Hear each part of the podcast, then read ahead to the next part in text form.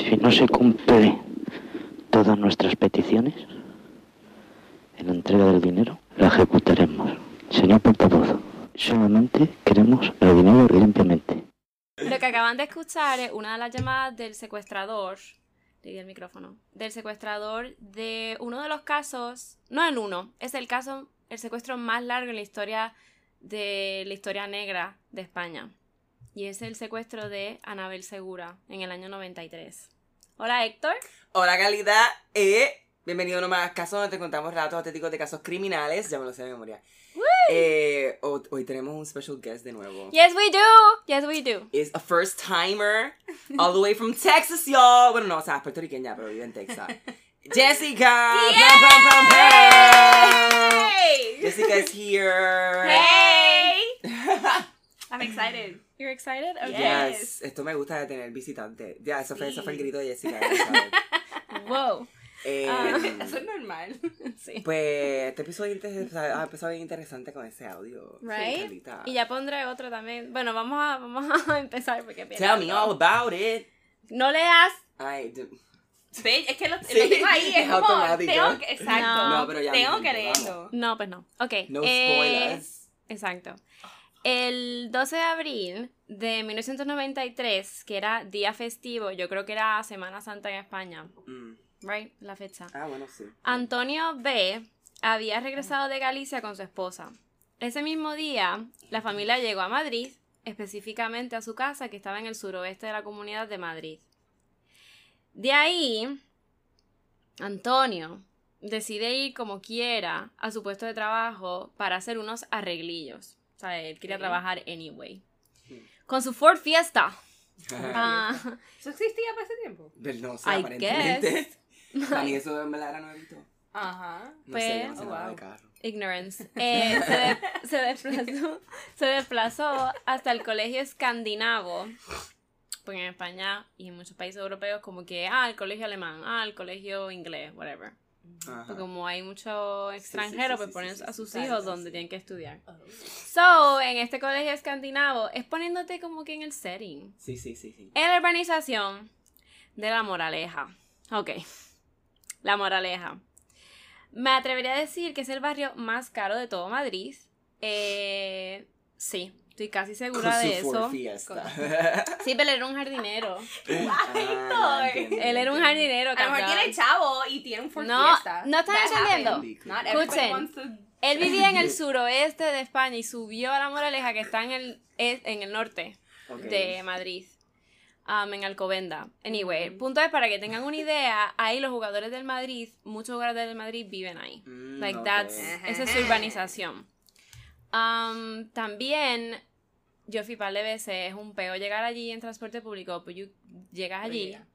Um, tú no tienes que salir del- de, la Moraleja si no quieres. Como que ellos tienen sus propios restaurantes, tienen sus propios moles, sus escuelas, de que es una super urbanización que un súper grande. Es una super gated community con diferentes apartamentos, diferentes urbanizaciones, de gente de mucho, Damn. mucho dinero. Es como un Mundito. Calabasas. Calabasas, Literal. Thousand Oaks. Yeah. Como Palmas, pero cinco veces más fancy y cinco veces más caro. So, vale, volviendo a Antonio B. Sobre las so 14 horas y media, las 2 y media de la tarde, se cruzó junto al centro escolar. Él estaba en el centro escolar y se cruza con una joven rubia, alta, vestida con ropas deportivas.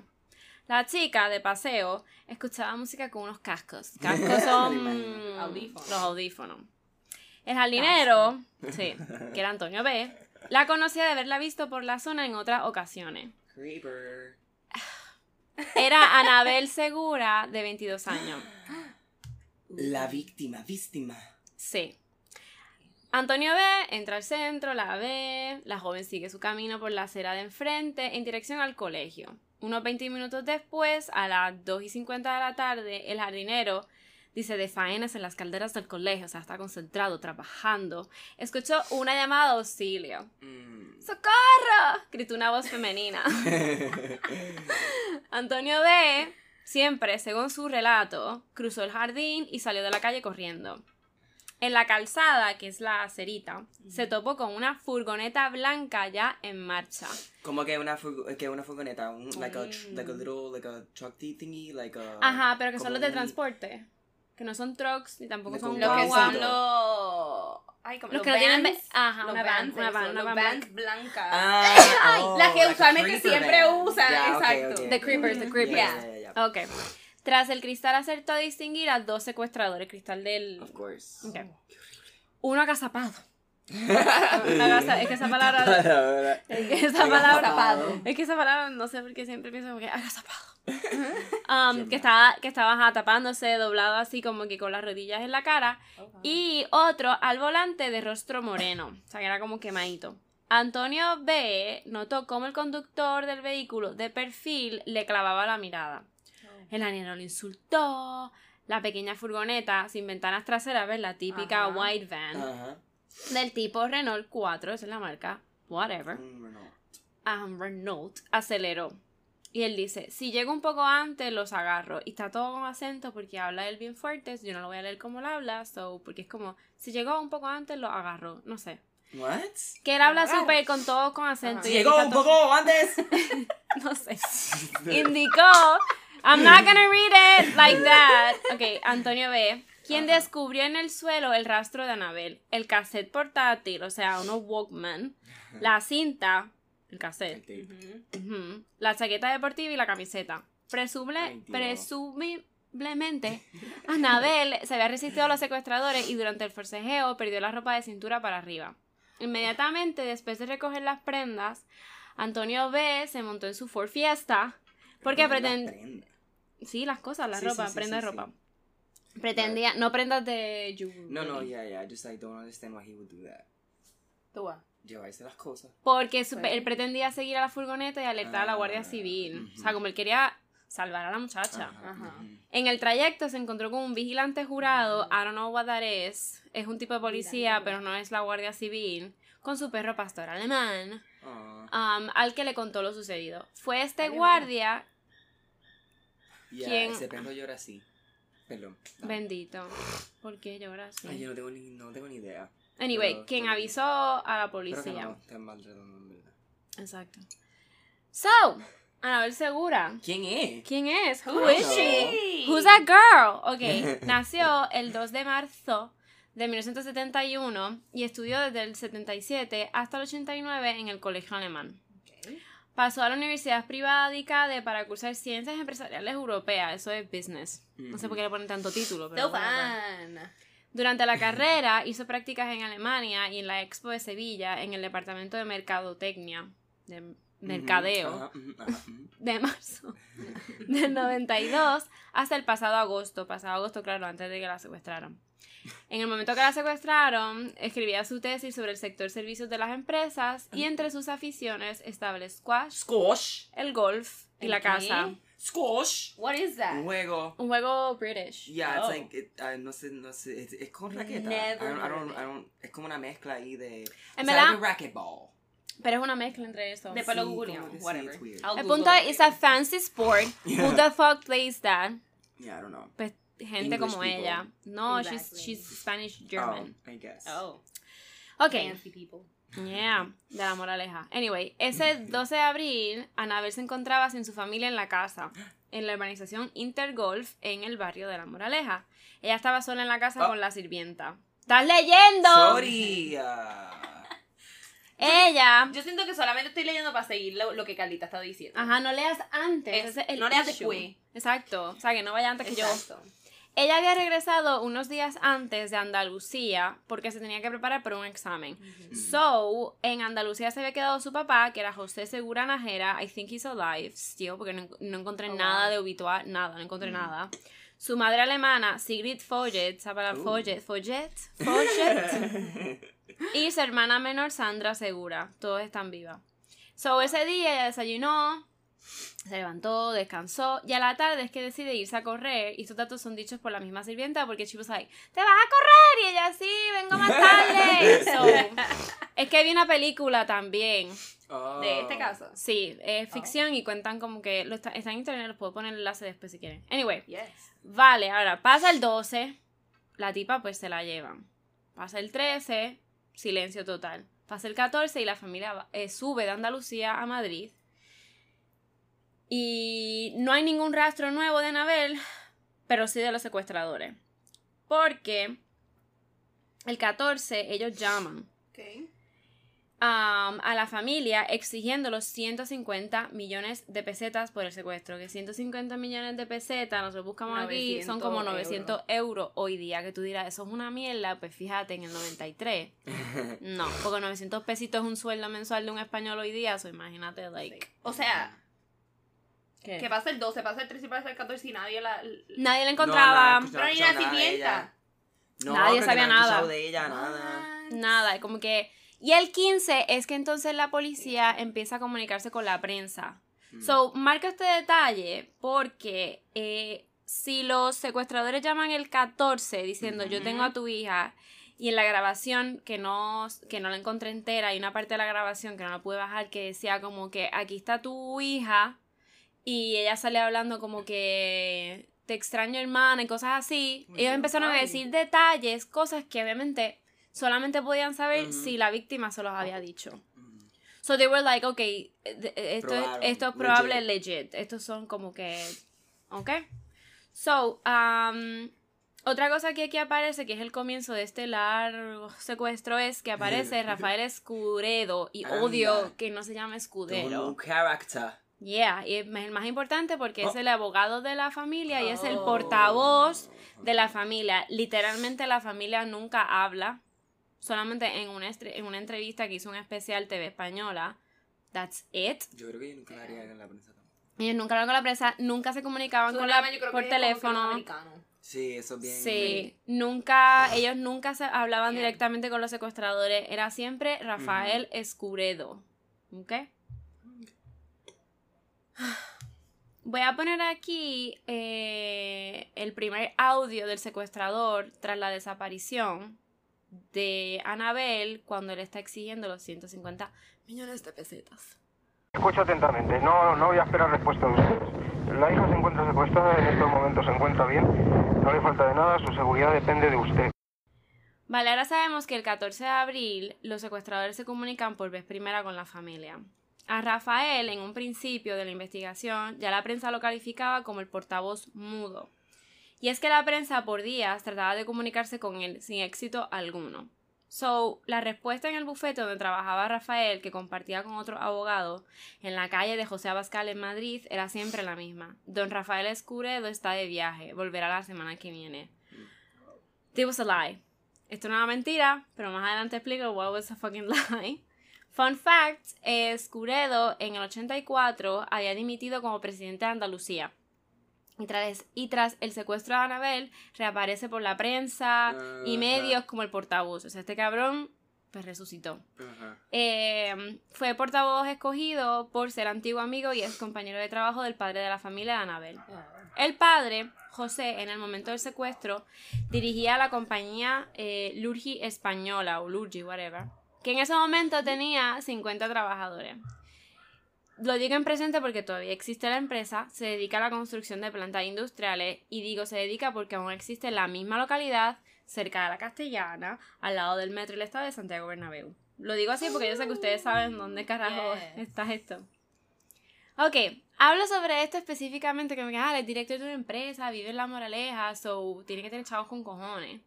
Porque en un principio, right, la policía y los ciudadanos pensaban que el secuestro había sido una venganza Mm. um, o un ataque directo a la familia, like we know that you have Bien money. específico. En plan, los secuestradores pudieron haberse llevado a Anabel porque la familia pues tenía mucho poder adquisitivo, como que for sure nos van a dar el dinero.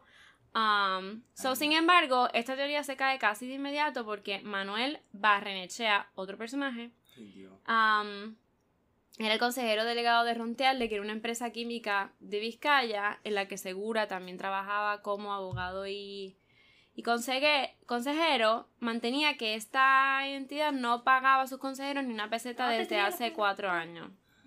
So, él decía al periódico, yo no sé lo que este hombre puede ganar como directivo de, de Lurgi, explicó, pero desde luego como consejero nuestro no recibe ni dieta. Ay. So, este es como decir, Sí, que no, no, hay que chavo. no tiene tanto dinero. O sea, tiene dinero, Pero no. viven bien, pero no es como no, para pagar un secuestro.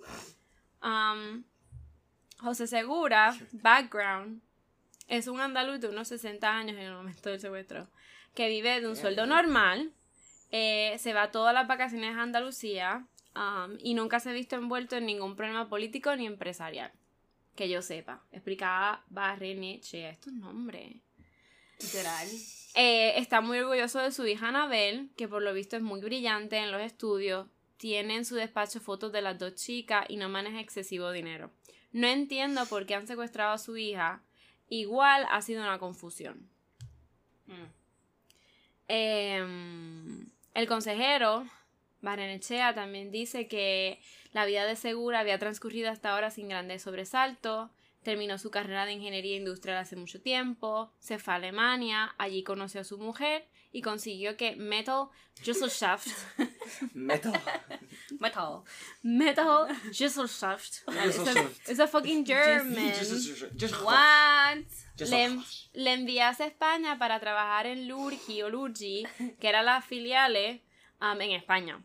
So, Segura no es el hombre de Metal Gesellschaft en España, sino contra lo que se ha publicado en medios económicos, o sea, en periódicos de, de ese tipo. Um, ok. Eh, Ronteale, que es la otra empresa que él trabajaba también, eh, producía ácido sulfúrico. Esta participa mayo- mayoritariamente por Metal desde julio. Él está contando Metal. todo lo de su trabajo y cuánto él podía haber ganado. Am, la cosa es que Segura no mandaba más que en, que en, que en Lurgi Española. Y a sus 50 empleados, que tampoco es que tú sabes, iba a ser millonario or something. Am, también él dice, somos amigos desde hace seis años y me consta que no es accionista de ninguna empresa. O sea, ya digo, "Mm, no tiene mucho dinero, concluyó. Por otro lado, mientras estas declaraciones salían a la luz, la esposa del cantante, Manuel Escobar, digo estos detalles para que vean los círculos donde se movía la familia de am, Segura, de Anabel Segura. Revelaba que la madre estaba destrozada. Hello, obviamente. El martes, eh, esto está todo en presente porque estoy tratando de contar las cosas como se contaron en el momento y también el, el storyline. Like, estoy tratando de ir. El martes fui a ver a la madre de Anabel, pero un policía que había en la puerta me dijo que regresara otro día porque la mujer está destrozada. Destrozar. Aquí, quien así se expresaba ayer era Anita, la mujer de... Oh, ya no puedo, ya hay demasiadas personas. ¿Verdad? Esposa del cantante Como Manu. seis. Yeah. Anita, de origen alemán también, como la madre de Anabel, es vecina y amiga de la familia Segura. Fue una de las pocas residentes de la urbanización Intergolf de La Moraleja que no rehusó a la maraña de informadores congregados ayer en la zona. Mm. Anabel es una joven guapa y salvo por hacer deporte no le gustaba salir mucho de casa, refirió Anita. El martes fui a ver a la madre de Anabel, pero un policía que había en la puerta, como dije, dijo que no podía entrar y... Ah, es que lo repetí. Sí. ¡Ay, Dios mío! Ah, eso fue con el, el command V. I'm sorry. Eso pasa. Está bien. Hasta el momento, en la investigación, las pesquisas no han dado ningún resultado. Anabel no está ni por los... No hay nada. No está por ningún sitio. Es verdad.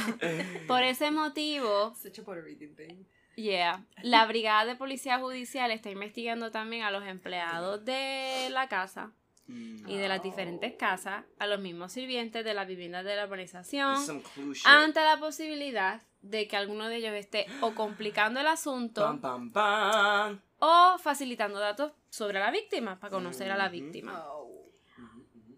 Una de esas hipótesis que empiezan a salir, que maneja la policía, apuntaba a la posibilidad que esto, me da, esto ya lo puse, pero me da medio risa. eh, que, entre los, que entre los secuestradores se encontraba algún delincuente suramericano. Ay, Dios. Qué cabrón, eh. Ajá, sin que las fuentes informantes hayan precisado las circunstancias por las que existen estas sospechas.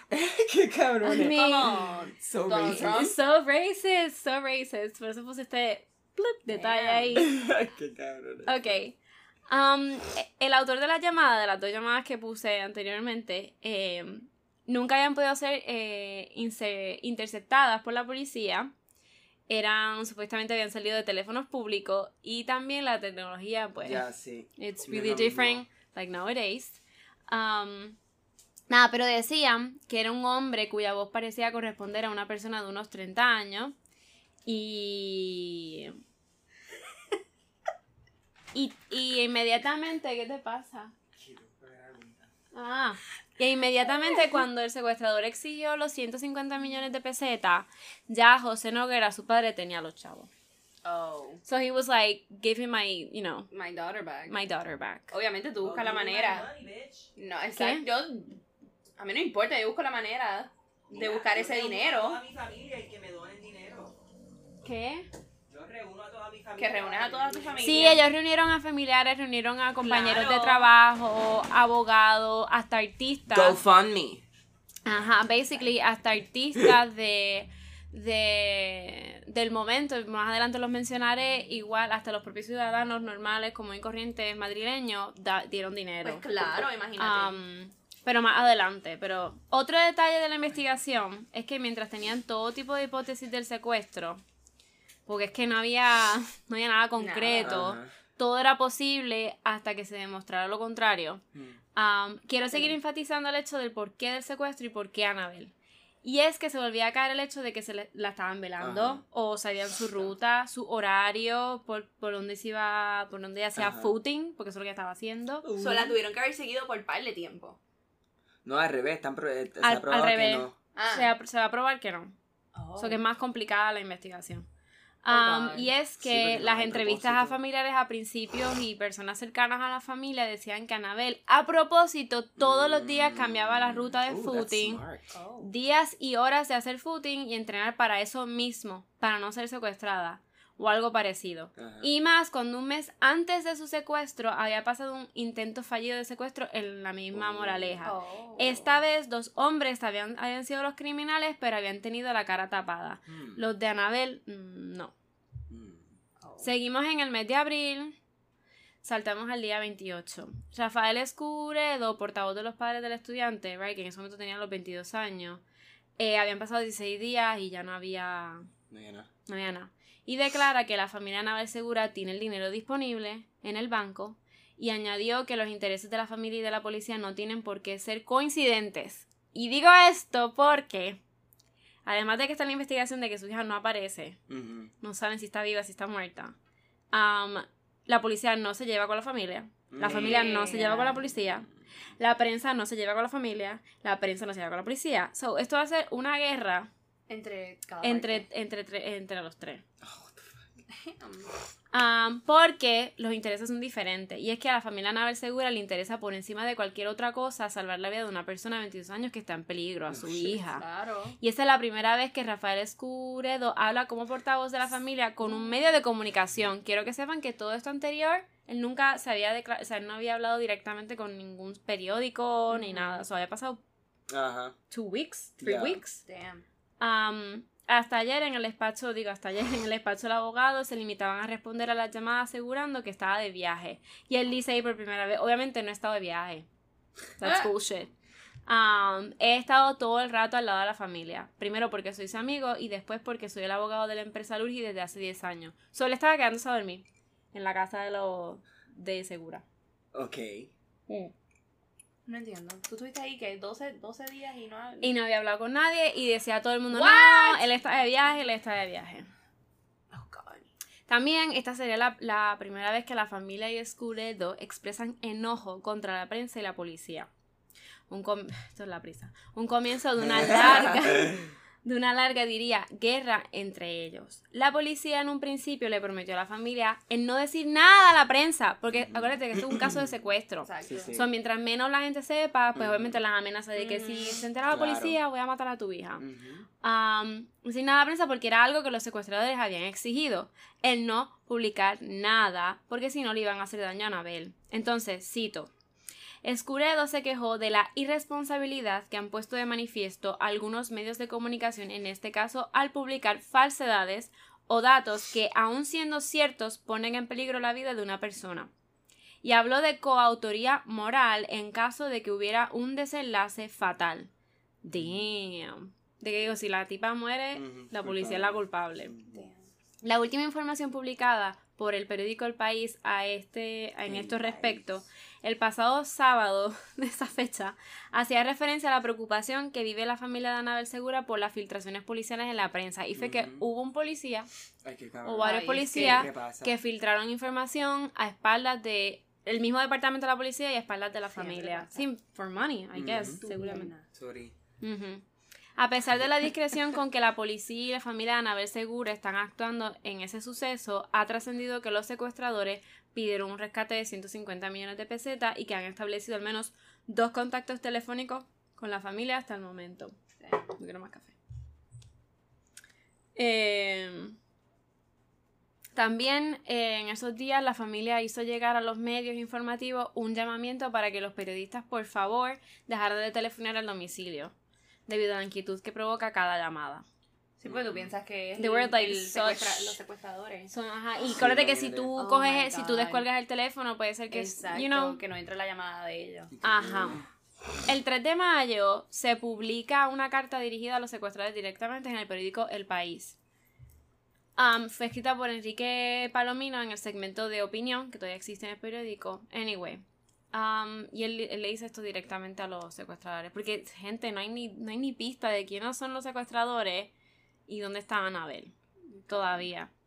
Um, las circunstancias que concurren en el caso de la familia Segura son dramáticas y lamentables. El padre de Anabel, al que conozco y tengo por amigo, es una gran persona, leal con todo el mundo y siempre dispuesto a ayudar a los demás. Es absurdo e indignante la situación a la que está sometida esta familia, que no ha hecho otra cosa que sembrar el bien en este país.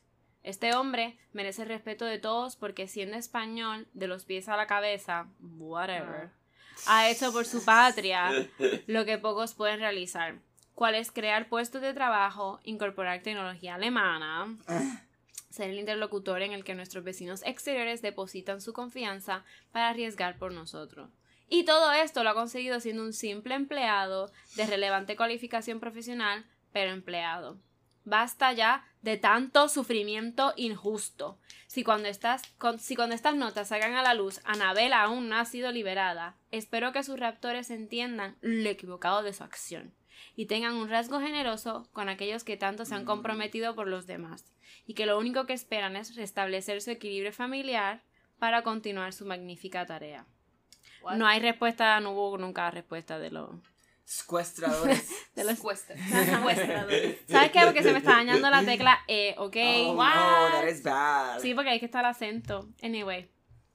Por otro lado, cuando sale esta carta, la policía admite y reconoce que todavía no tenían ni una pista de lo sucedido, ni de los secuestradores de Anabel, etc. Ay, aquí se va a complicar más.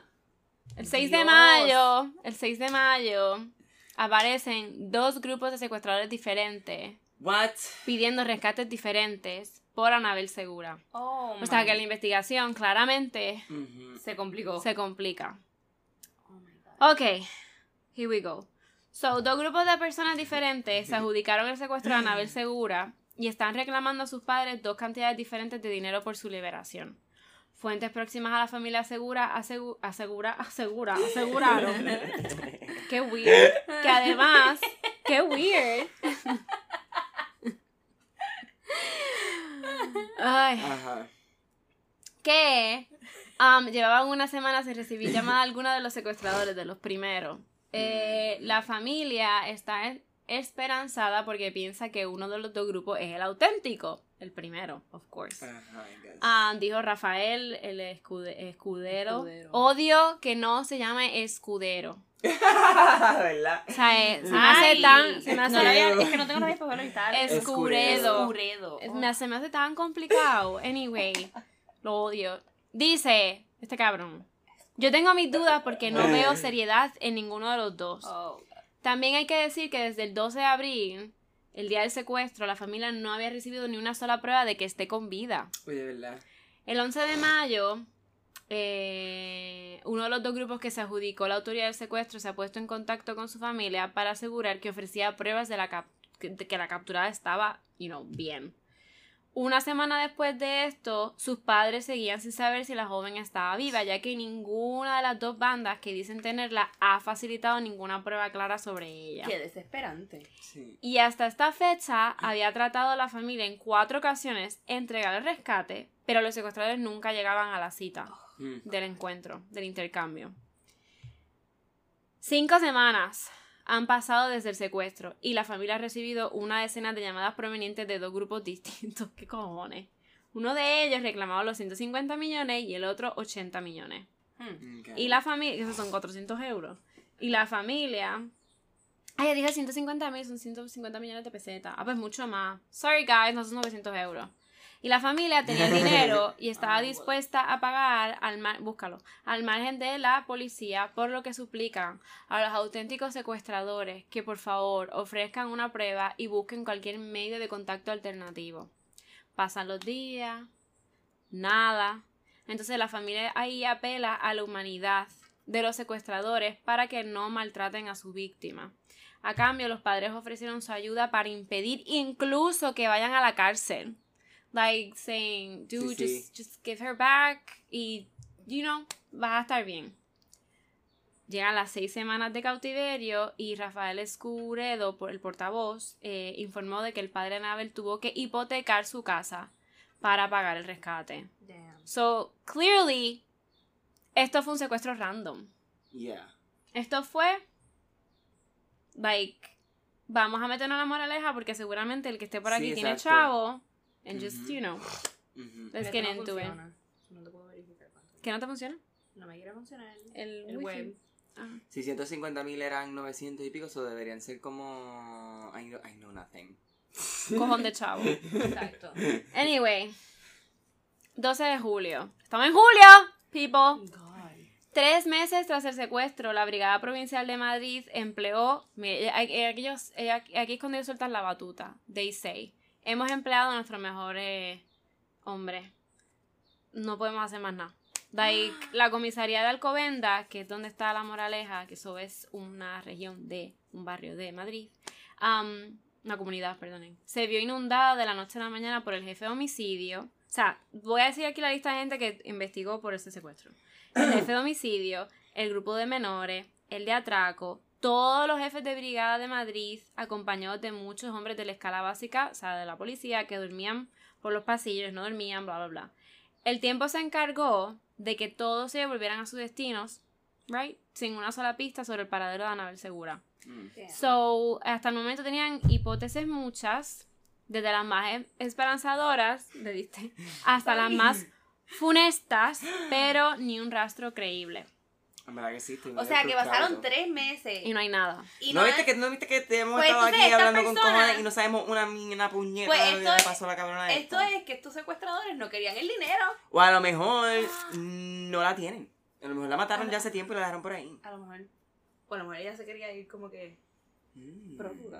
Pero yo voy a contar toda la historia, a principio a Yo sé, fin, so don't worry. haciendo- No, ya, O sea, esto no, esto no es un caso no resuelto, at least. Oh, thank God. Por, por. Es que, ¿sabes lo que pasa? Que yo sabía que este caso iba a ser un poco agobiante y largo porque estoy tratando de tenerlos a, la- a ustedes, like, On the edge of your seats. ajá, como tenían España en velo Sí, sí. por un cojón Oh, de God, tiempo. qué Sí, desesperante. sí, sí, sí, yo lo siento, yo me siento desesperado. Está bien, por eso que está. Deja la rodilla, deja las mano. deja La todo. camentera está como. Ok, me están sudando los sobacos. Ok, por si el ambiente. literal. Por si ¿Tienes la. Sí. Sí, pues hello, porque me mandaste a sacarle la Pero es que le da frío después. No, pues déjame. Cinco segundos después. Cinco, ajá. Me vuelves a mandar a subir. Ok. Por si el ambiente que se creó en la casa de Anabel no fuese ya de por sí tenso, um, la desconfianza de la familia hacia la policía se incrementó Oh, cuando comenzó a aparecer en prensa el precio que habían exigido los presuntos secuestradores, la metodología de los agentes, like how they're working, you know, working the case, Ujú. y demás informaciones que podían poner en grave peligro, según la familia, la vida de Anabel Segura. Um, abro cita. Tarde o temprano nos enteraremos de quién fue el delator. Confesó un alto responsable policial a Escuredo, pero people, es que me cuesta leerlo. Um, nunca se supo quién fue el hijo de puta. Anyway, Ay, ni la familia, What? ni Rafael um, han dejado de pensar por un segundo que buena parte de la culpa de lo que haya podido suceder la tiene el policía que infiltró información a la prensa, el PP. Pero al mismo tiempo, el, el pig, ¿cómo es?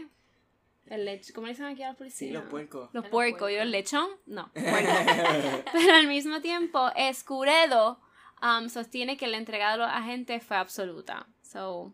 I mean, they were working. wo- wo- wo- working. Agosto. El padre de Anabel revela que recurrió a empresas que se dedican a pagar rescates. Oh, yeah, yeah, yeah, yeah. Ah, o sea, con ese, ese puente entre la familia y los secuestradores. Cómo ellos medían la situación. Like, cómo se entrega el paquete y whatever. Por otro lado, Escuredo hasta ese momento había hablado unas 10 veces con los secuestradores. La llamada más corta duró unos 15 segundos y la más larga 5 minutos. Coño, ya lo hubiesen hecho. Ajá, can you trade? I don't Ah, know. no, sí, no sé si en ese momento Bueno. Yo más adelante voy a decir detalles porque obviamente todas las regiones de España, like, ellos, un- todo el mundo habla diferente. You know, acento diferente, vocabulario diferente. Sí, sí. We're gonna get there. Um, todas las charlas fueron duras, frías, pero respetuosas y educadas por ambas partes. Whatever.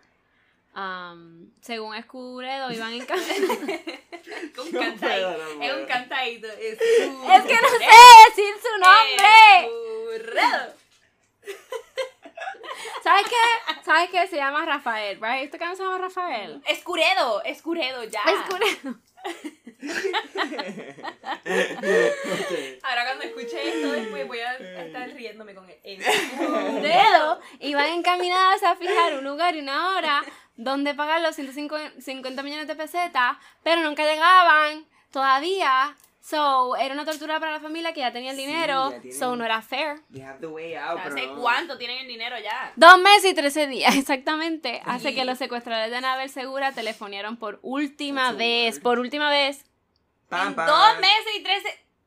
según el Pero cómputo mira Eso, aquí se pone bueno, vamos a ver. que hace, que hace la propia familia. Se cumplen los cinco meses. ¡Eh, madre! No hay Qué llamada. horrible. Entonces, para los seis meses, um, colectivos ciudadanos de Alcobenda, um, donde se encuentra la moraleja, convocaron para el 17 de octubre de ese año una manifestación.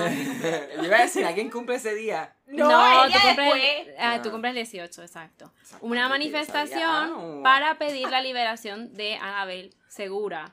En esa manifestación también iban a participar militantes y cientos de simpatizantes. Quiero como que decir que obviamente si la gente está haciendo estas mierdas y siguen con la esperanza y la esperanza es porque los secuestradores los mantuvieron con la esperanza. Claro. No le mandaron ni un dedito, ni pelito, ni No. un diente. Le mandaron un audio. Le enviaron un audio Ah, verdad. que más adelante lo voy a poner. Ay, Ok. qué horrible. Anyway, ese día de la manifestación, el padre leyó un comunicado y fue escueto. Ajá. Cabrón, es como que más alemán que Spanish, pero whatever. Escueto, como que seco. Ah. Eh, no dijo nada. like. Sí, yo pensé que era una persona. Dice, solo puedo decir gracias. Eh, Wow. El padre de Anabel no hace declaraciones a la prensa, pero sí envió un mensaje. Os agradezco lo que estáis haciendo. La cara de su mujer, en cambio, refleja el sufrimiento de los 100 185 días que han pasado sin su hija. En verdad, es que bien desesperante porque tú no sabes Ay, nada. Tú no sabes si No está viva, si está muerta, si. Nada. Y le man- los mantienen ahí, los mantienen ahí. Horrible. Personajes importantes como el portavoz del momento del PP en el Congreso, Rodrigo Rato, vecino de La Moraleja, y el productor Andrés Vicente Gómez asistieron para expresar su solidaridad, solidaridad con la familia. Andrés es el productor de películas súper importantes como Jamón Jamón. ¿Sabes cuál es Jamón Jamón? Jamón, No. jamón. ¿No? Pero suena kind of nice. La primera, la pri, la, Me da whatever. como mucho. El día de la... Esa es la película que le comen la teta a Penélope Cruz.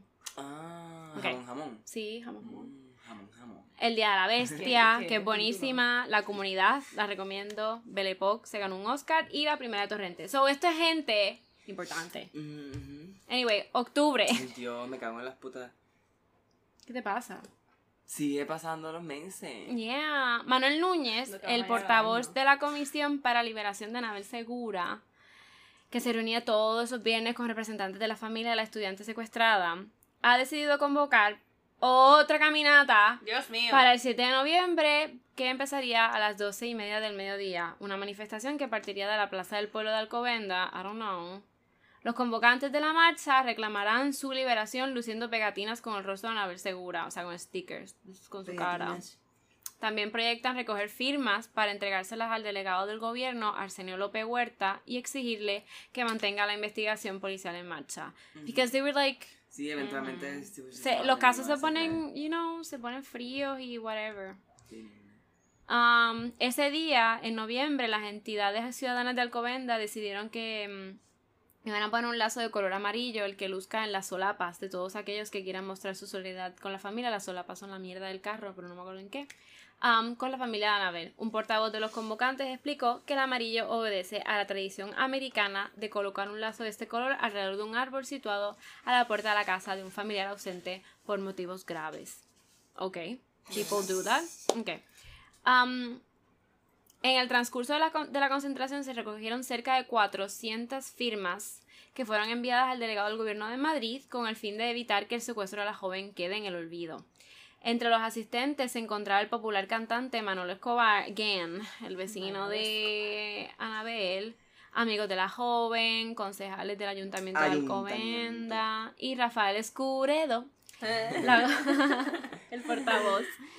Escuredo dijo que no hay nada nuevo, ninguna pista a los secuestradores y aseguró que desde finales del mes de junio no ha recibido por su parte ninguna llamada. Dios mío. So, desde el día del secuestro hasta esa fecha mantuvieron entre 15 y 20 contactos y como que nunca cambiaron eh, la cantidad de pesetas y whatever. Um, ahí volví dice que han tratado de, de hacer diferentes intentos de entrega, nunca han logrado nada.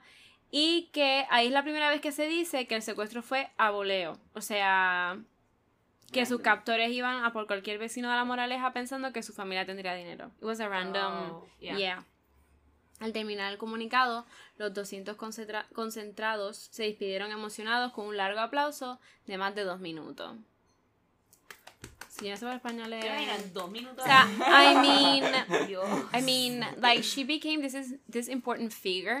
Ajá. Like sonaba todo el rato en la prensa, todo el mundo hablaba de ella, especiales de televisión, like como la niña del caso, literal. Exacto. La querían de vuelta. Um, más tarde, ese mes, el 29, alrededor de 500 personas se concentraron otra vez.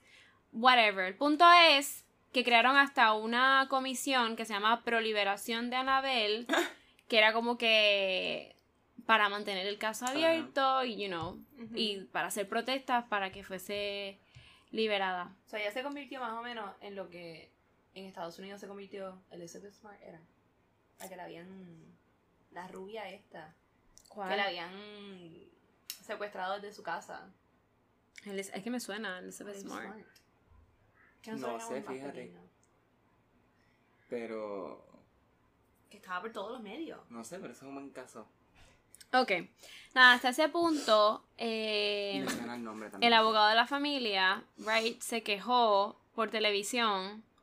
Por un lado dijo que habían recogido más de 50.000 firmas um, para que el gobierno se moviese, whatever, dieran dinero y esas cosas para rescatar a Anabel. Y por otro también dijo que ya estaba hasta el coño, basically, de la policía porque habían pasado nueve meses y no habían encontrado ni una pista nueva. ¡Nueve meses! Nueve meses. ¡Dios mío! So, ya basically estamos el 20 de enero del 94. Um, yeah. Y ahí es que la delegación del gobierno anunció que quien disponga de algún dato contrastable sobre el paradero de Anabel Segura o sobre sus secuestradores iba a obtener 15 millones extras de los 100 millones, 150 millones de pesetas de la familia. So that's a lot of fucking money.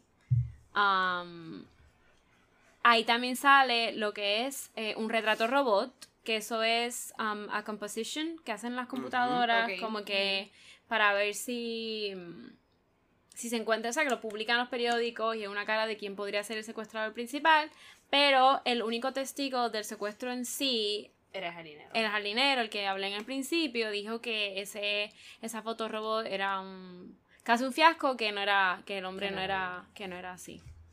Um, ¿Verdad? Porque a él no lo mandaron entonces a hacer un... Él le hicieron lo que es hipnosis. No, pero te digo Ah. como que el, el sketch, o sea, si, eh, si él vio, Bueno. porque él no le hicieron como Él el como que él vio lo que la- pudo ver, pero no vio mucho. Mm. Like, y tampoco vio la matrícula de la guaguita. O sea, él no vio La la, tablilla. la tablilla.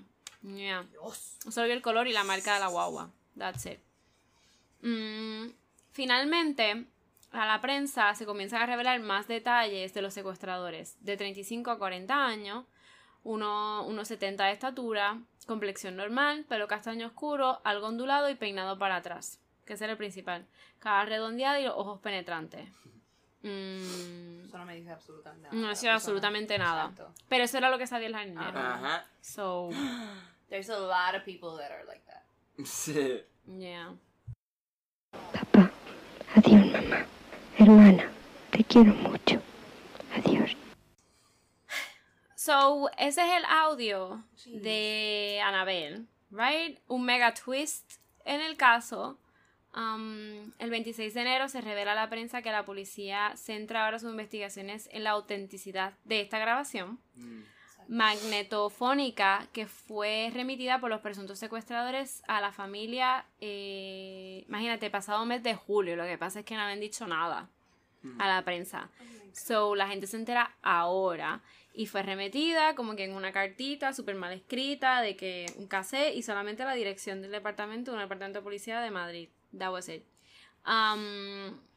Tanto tanto el alcalde de Alcobendas en el momento era el socialista José Caballero como Manuela Nufles, no sé, miembro de la coordinadora vecinal que a, que a una de las movilizaciones por la liberación de Anabel se mostraron satisfechos del transcurso de esa reunión, se enteraron de eso, pero no quisieron obviamente desvelar el contenido de la misma. Obviamente yo les puse ahora el audio porque ya han pasado muchos años y hemos podido escuchar ese audio, pero en el momento No. nadie podía escucharla ni nada. Like, it was a total secret. Esto fue en enero, pero no fue hasta el 19 de noviembre, right? Pasan todos esos meses, que se avisa al país que los ciudadanos podrían escuchar por teléfono la voz de los secuestradores y más adelante la, la de supuestamente Anabel. O sea, tú llamabas a un número, que no lo puse aquí porque salía en todos los periódicos, pero tú llamabas un número que dio la policía y cuando tú llamabas salían seguido las grabaciones de todas las llamadas que tuvo, like, tuvo los, tuvieron los secuestradores con Rafael y el de Anabel. So, eso era para ver si tú reconocías el acento, Exacto. reconocías la voz. So, eh, eran 25 en total, eran 25 llamadas telefónicas y el mensaje grabado de Anabel. Ese era el único cordón umbilical que une desde hace un año a José Segura, o sea, a su familia, con su hija Anabel. Mm, Wow. Y quiero que sepan que la policía hizo esto por el desespero que ya tenían, porque Ujú. no, no, no pasaba absolutamente nada. Como no pasaba absolutamente nada, José Segura volvió a reanudar su vida, like, pese a la angustia en que vive, en que vivía desde hace un año, volvió a trabajar a la oficina, a su oficina de Lurgi y semanalmente suele ir a la sede de esta empresa en París. So él viaja every fucking week. Se levanta muy temprano, corre 8 kilómetros para liberarse del estrés y acude a misa. Desde que se inició el secuestro de su hija, escribe un diario en el que anota puntualmente sus experiencias. Mm. Es un hombre muy lúcido, muy equilibrado, like, más alemán que su mujer, decía un amigo. Hay fines de semana que los pasa con su esposa en casa de su hermano Alfonso en, el, um, en Ciudad Real. La madre de Anabel ha recuperado, por otro lado, poco a poco la estabilidad emocional, después de estar varios meses muy afectada anímicamente. Y hasta Sandra, la hermana de la joven secuestrada, ha regresado al colegio. La familia ha decidido volver a vivir, aunque lo hace permanentemente conectada a su domicilio de la urbanización Intergolf, en espera de la llamada que anuncie el fin de este larguísimo sufrimiento. Anabel es fuerte física y psicológicamente. La mayor parte de sus estudios lo hizo con becas y trabajó cuatro meses como azafata en la Expo de Sevilla para comprarse un coche. José, esos son detalles, ¿no? Como que Sí, la sí. familia la revela. José y Sigrid se mantienen fuertes y confían en que los secuestradores dispensen un buen trato a su hija. Abrosita, porque también ellos son seres humanos, según comentaron. Pasó un año y la última comunicación con los secuestradores fue en junio pasado. Entonces, Interiores, el que estaba ofreciendo los 15, las 15 millones de pesetas, decide subir la suma de recompensa a 30 millones más los 150 millones de pesetas. Y nada, llegan a pasar 492 días sin Anabel. La policía sigue publicando grabaciones de los secuestradores que decían, por ejemplo, ¿dónde está el portavoz de la familia? Su seguridad ende de usted. No vamos a admitir ningún error más. Comprendido. lleven el dinero a la carretera nacional 3. Una voz áspera, ímpera, criminal, farragosa, deprimida y desconcertante. Así es como la describían. Um, así era la voz del secuestrador de Anabel. Uy. Y, y seguían publicando todos estos audios porque lo hacían con la esperanza de que Anabel siguiera con vida, ¿right? Porque ellos mandan ese audio de esa mujer hablando. Y la familia dice, sí, sí, sí, esa es mi ya. hija. So, la investigación permanece. Y permanece, pero sin avances visibles, desde el 28 de junio del 93. Por ello, Rafael, el abogado de la familia, um, Escuredo, eh, informó en una conferencia de prensa posterior que la familia autorizó esta difusión de las grabaciones. Escuredo admitió que fueron 21 las comunicaciones de entre 30 y 8 minutos. Siempre en el teléfono de la casa familiar. So that's another thing. Like, how the fuck did... ¿Saben el número del teléfono de la casa? Siempre me preguntaba eso. Y no encontré nada de eso. Oye, ¿verdad? ¿Qué? Que como sabían el número del teléfono. Bueno, Bueno, tuve que haber dicho la hija. Me imagino. Anabel. exacto, probablemente. Ok. Um, ahí empiezan a salir más características, right? Porque obviamente mientras salían estas grabaciones, eh, gente llamaba. Y mucha gente decía, no, es esta persona, pero eran intentos fallidos. Otros decían, no, fui yo y era para robarse los chavos. Nada, cambia un poco las características del secuestrador y dicen, ok, ahora son de unos 40 años, una persona autoritaria, like, habla castellana vieja, y no común con la de los delincuentes habituales. Um, so, obviamente esto dice que los secuestradores eran personas sin experiencia alguna, que nunca habían hecho esto en su puta vida. En marzo del 95, eh, eso fue lo que había dicho, que Antonio B dijo que la fotorobot dijo que, was- no que eso no era, que no se parecía nada a la realidad, o sea, que no avanzan nada en la investigación. Finalmente llega el aniversario de... um, aquí es que se pone... Finally. Llega el Amén. aniversario de... Y eso que he quitado, he quitado un cojón de Qué información. horrible, pero qué he quitado para la un familia. cojón. Es Sí, desesperante. sí, he Si quitado. estamos desesperados, imagínate. Pero es interesante, though. no, sí, full. So, como aniversario de los dos años. Ujú. Dos, Dos años. años. Sí. Ujú. A petición de la familia. ¿Quién sabe dónde? Si viste ya Las Niñas de Alcácer, Ajá. ¿quién sabe dónde? El programa del Señor del. Bigote, no lo verá. Eh, preparó un programa especial, como los que preparó para Niñas de Alcácer, pero de Anabel Segura, con cuyo objetivo en el de aunar, ¿sabes? Como que unir todos los esfuerzos para conseguir la liberación de Anabel. De este modo, el programa aportó documentos, fotos, cosas inéditas que nunca habían salido de los secuestradores, con el fin de que pudiera ampliarse las posibilidades de identificarlos. Eh, pusieron las grabaciones, claramente, todas las grabaciones, y en él el padre le mandó un mensaje a Anabel. Quiero decirle a mi hija que tenga paciencia, porque estamos muy cerca. Este secuestro, en este punto ya pasan dos años, se convierte en el secuestro más largo ocurrido en España hasta hoy día. Durante 728 días, eh, nadie había visto a Anabel, que el mes pasado había cumplido, este, se supone que había cumplido 24 años.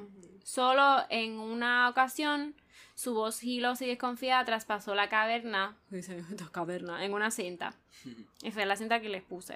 That was it. Um, gracias a este programa, un testigo, es que van a leer, un testigo, Ah, ok. sí, échense para atrás, Ok. llamó a la policía que los llevan a Toledo. ¡A ¡Toledo! Sí, no No estoy leyendo. No, yo tampoco. Por entonces, el análisis de la cinta había arrojado una pista. Al fondo se oían voces de niños jugando, con acento de Toledo y decían una palabra local, bolo, que eso no se decía en Madrid. Bolo, qué bolo. No sé, Ah. niños jugando, que centró las pesquisas allí. En junio del 95, un oyente informó, después del programa, que la voz de las llamadas era de Emilio Muñoz, un repartidor con el que acababa de estar, que trabajaba con él. Todo coincidía. Era de Toledo, su empresa había hecho trabajos en La Moraleja, Mm. cerca del punto elegido para el pago de Guadalajara. O sea, vivía donde vivía un hermano suyo, o sea, que estaba cerquita, estaba por el área. Estaba casado y tenía dos, dos tenía hijos. El...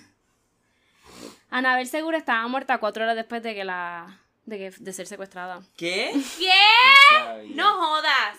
Sí. No. Sí. No. Sí. Ya. What the fuck? Yeah. She was dead O since sea, the first day. Dos años teniendo a esta familia So, eh, desesperada y esa, esa, esa niña estaba muerta cuatro horas después del secuestro. Sí. Motherfuckers. Like, esa- es un caso bien cruel. Ajá, me molesté y todo. Porque no es nada más como que ellos la secuestraron.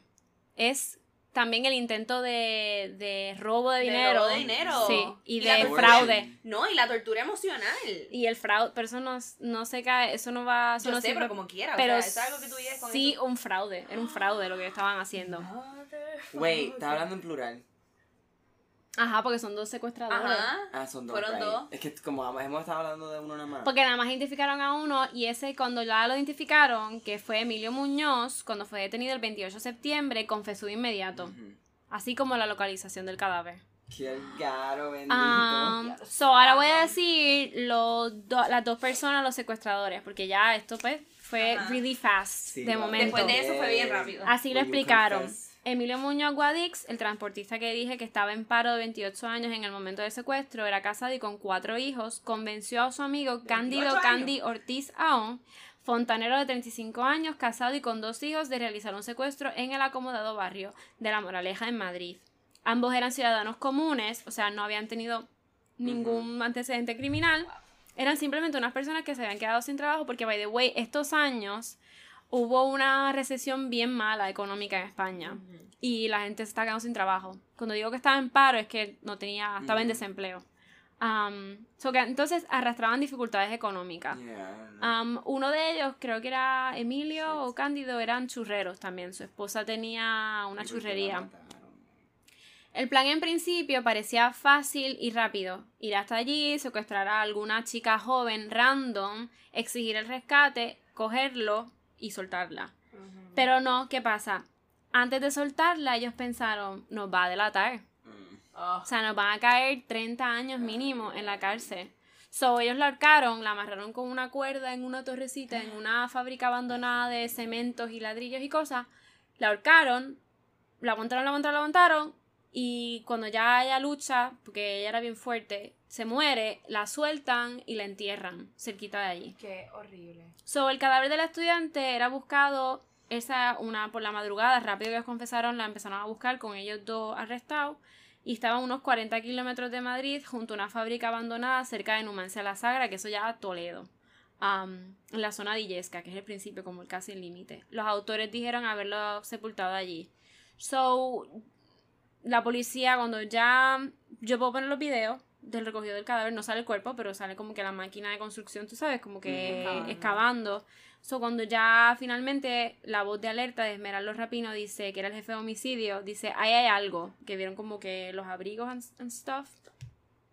Bajo el solar con las ruinas de la extinta fábrica de cerámica, am, emergieron de entre los escombros a las 11.45 de la mañana, o sea, estuvieron toda la noche, am, los jirones ennegrecidos del chándal que vestía Anabel cuando la secuestraron, la sudadera.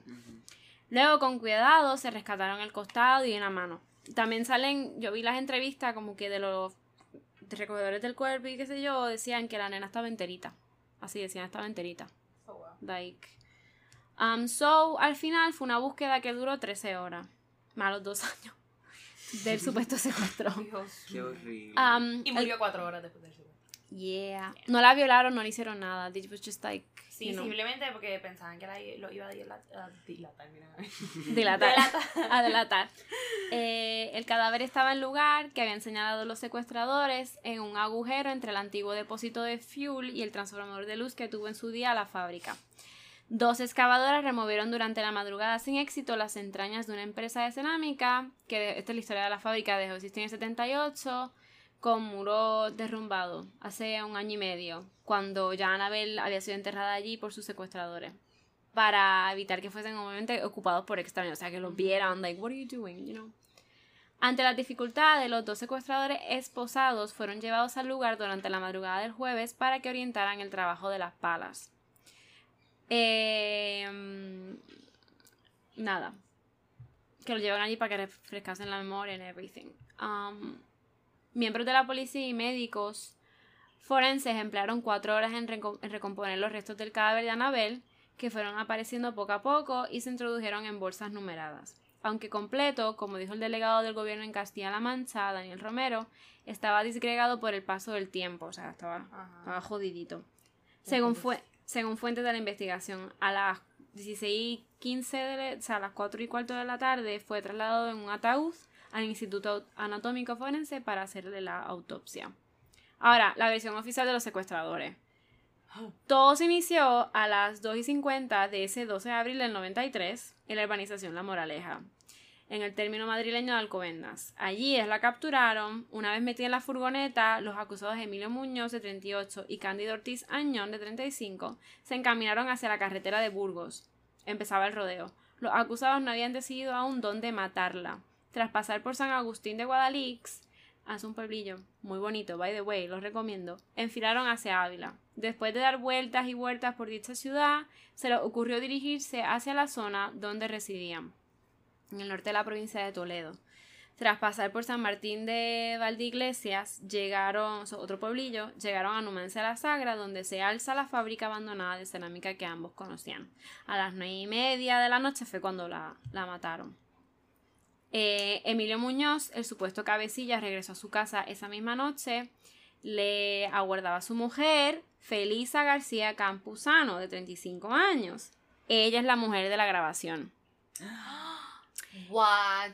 Ella era una mujer abusada. Mm. Muy, muy abusada, que no voy a entrar en mucho detalle porque esto sería ya otro capítulo del abuso que pasó a esa mujer. Pero sí, ella se casó con él a los 18 años por obligación porque quedó embarazada por, por un ups, y la obligaron a casarse. Muy parecido al caso de Ana Orentes. Solo abusaba de ella y él la obligó, dijo, si tú dices algo te voy a matar. Y tienes que grabar y toda esta mierda. No, ella sabía también que ya ellos habían matado a la, a la muchacha. Em, en aquel momento, eh, Felisa no dijo nada eh, según su declaración posteriormente, dos días más tarde, los supuestos homicidas pidieron un rescate de 150 millones. O sea, ellos encima ya la habían muerto y encima llamaron, mira, me debe 150 millones de pesetas a la familia de la víctima. Mm, además de los dos secuestradores, también estaba implicada la mujer, que en un principio dijeron, vamos a probar si ella de verdad era una mujer abusada, todo ese rollo. La esposa de Emilio Felisa, y de ella también era la voz, como dije, de la grabación la que supuestamente había sido Anabel. Obviamente cuando los familiares dijeron, like, no, no es ella, yo creo que es el, tu mente psicológicamente diciendo, es la esperanza de que you're hoping that she's alive. Um, Feliz era una mujer abusada, como dije, que con miedo tuvo que hacer todo lo que decía su marido. So tiene que probarle que ella, estaba, que era abusada y toda la cosa. También, jodidamente, Emilio decía que ella era la cabecilla del crimen. Anda. Un hijo de puta.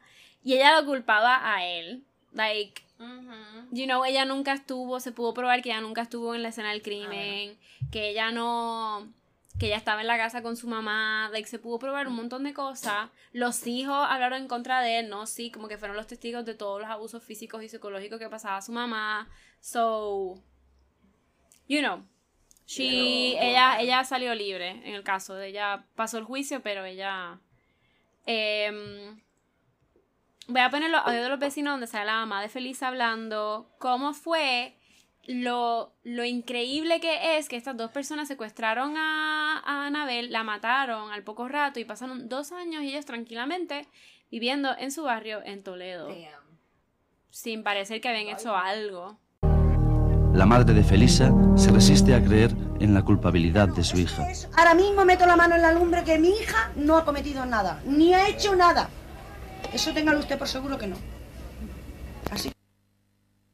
Solo digo de ella que ella es una madraza. Ella es una madre. Y lo único que puedo decir es que ella estaba amenazada. Más no voy a decir. Yo me iba con, el muchacho mayor que tenía y he venido más de dos veces ya aquí a su casa eh, a hablar con sus padres y eso. Y me parecían buenas personas. O sea que no, no lo veía nada raro. O pasábamos por aquí, le veíamos lavar el coche, regar las plantas y eso una furgoneta blanca, una Ford Courier o algo así. Y se le veía buena gente y además que cuando veníamos a comprar los churros, o sea que te atendían muy bien. Y además eran muy simpáticos. Eran muy simpáticos. yo le decía churrero y me decía hola, como cariñoso, o sea que yo ahora últimamente sí le veía un poco nervioso a ella y a él. Eso sí, yo muy nervioso sí que los veía. Tenía buenas, buenas relaciones con él. Él me veía, tomamos aquí un chispazo en casa, yo en su casa, pero cuando me mente ahí abajo me he quedado de una pieza. Yo soy albañil y Candy ha trabajado varias veces conmigo, vamos, para mí, y para mí era un tío fenómeno. Y no sé, y eso de que dice la gente aquí del pueblo de Escalona que, está metido en la droga y que eso, pues yo no ni lo sé ni, ni, dejo de creerlo, pero vamos, yo para mí es un tío tío legal, es un tío fenómeno. Ahora, a partir de ahora ya que se ha demostrado o se demuestre que ha sido que ha hecho esto, pues ya yo dejaré de decir eso, claro. Una persona querida por todo el mundo, no tenía problemas con nadie, era una persona que salía y, alternaba con toda la gente del pueblo, con toda la gente se hablaba, una cosa, o sea, eh, eh, fuera de serie. Una persona normal y corriente, como, como podemos ser cualquiera. ¿Por qué ha hecho esto? Pues, ¿quién sabe eso? Lo sabe él, ni nadie más.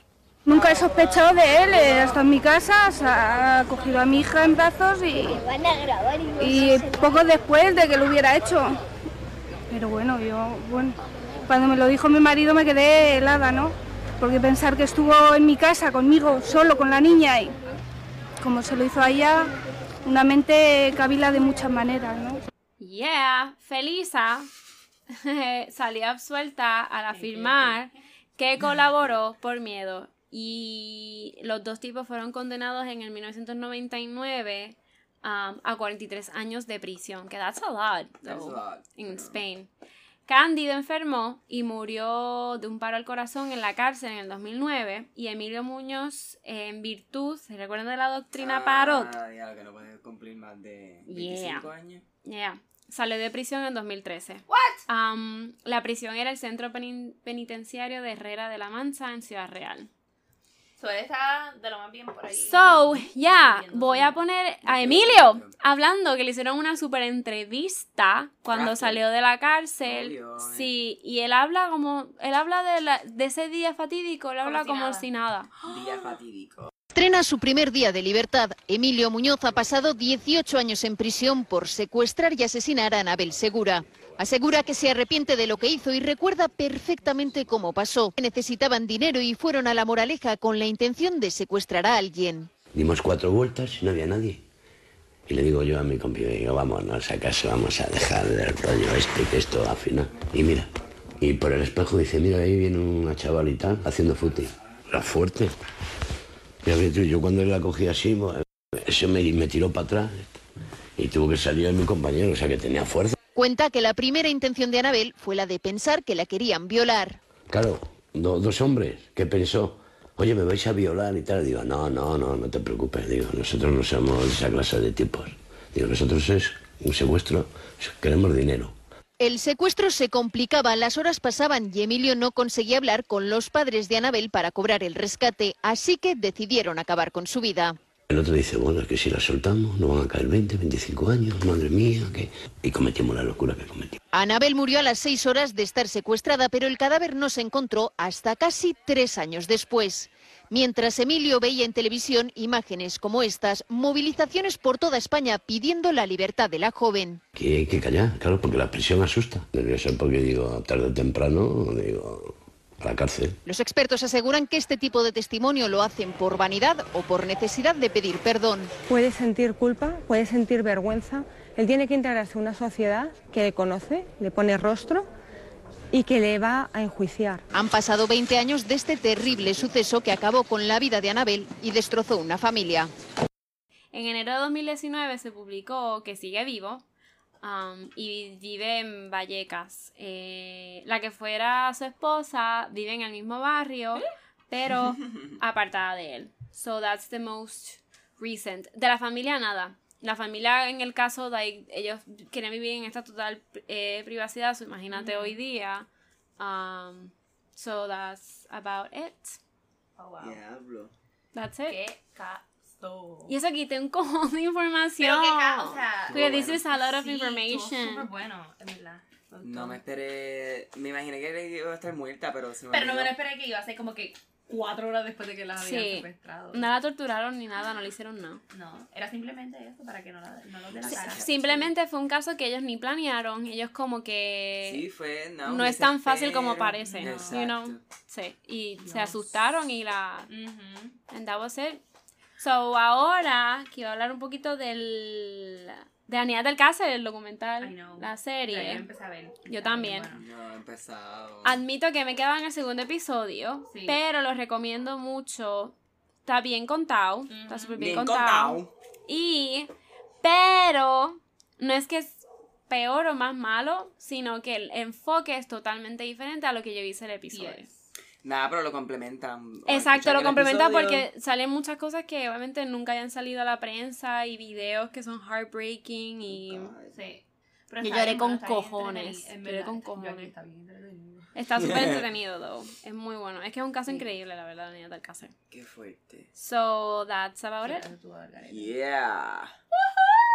Estuvo bueno, estuvo bueno. Qué bueno que Muy tiene, que tiene se resuelve Se resolvió. técnicamente. Dos años y un par de meses después, No, y hablaré de otros secuestros que... pff, Sí. tienen que buscar uno de Texas. Texas.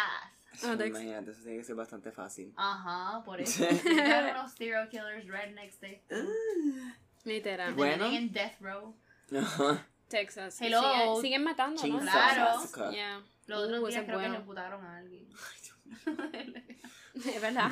Pero es que fue. Texas and Florida, bitch. Y, los, Ay, y. California, Literal, pero ¿no California no los mata. el de, creo que Inside the Criminal Minds, algo así, no me acuerdo Ajá. cómo se llama, o no me acuerdo, tengo que buscarlo. Es Pero literalmente son- hablan con personas que están en Death Row y todos son como que en Texas o en Florida. Sí, For es que, sure. que es verdad, es que yo creo que de los pocos Yeah. estados que quedan. Sí.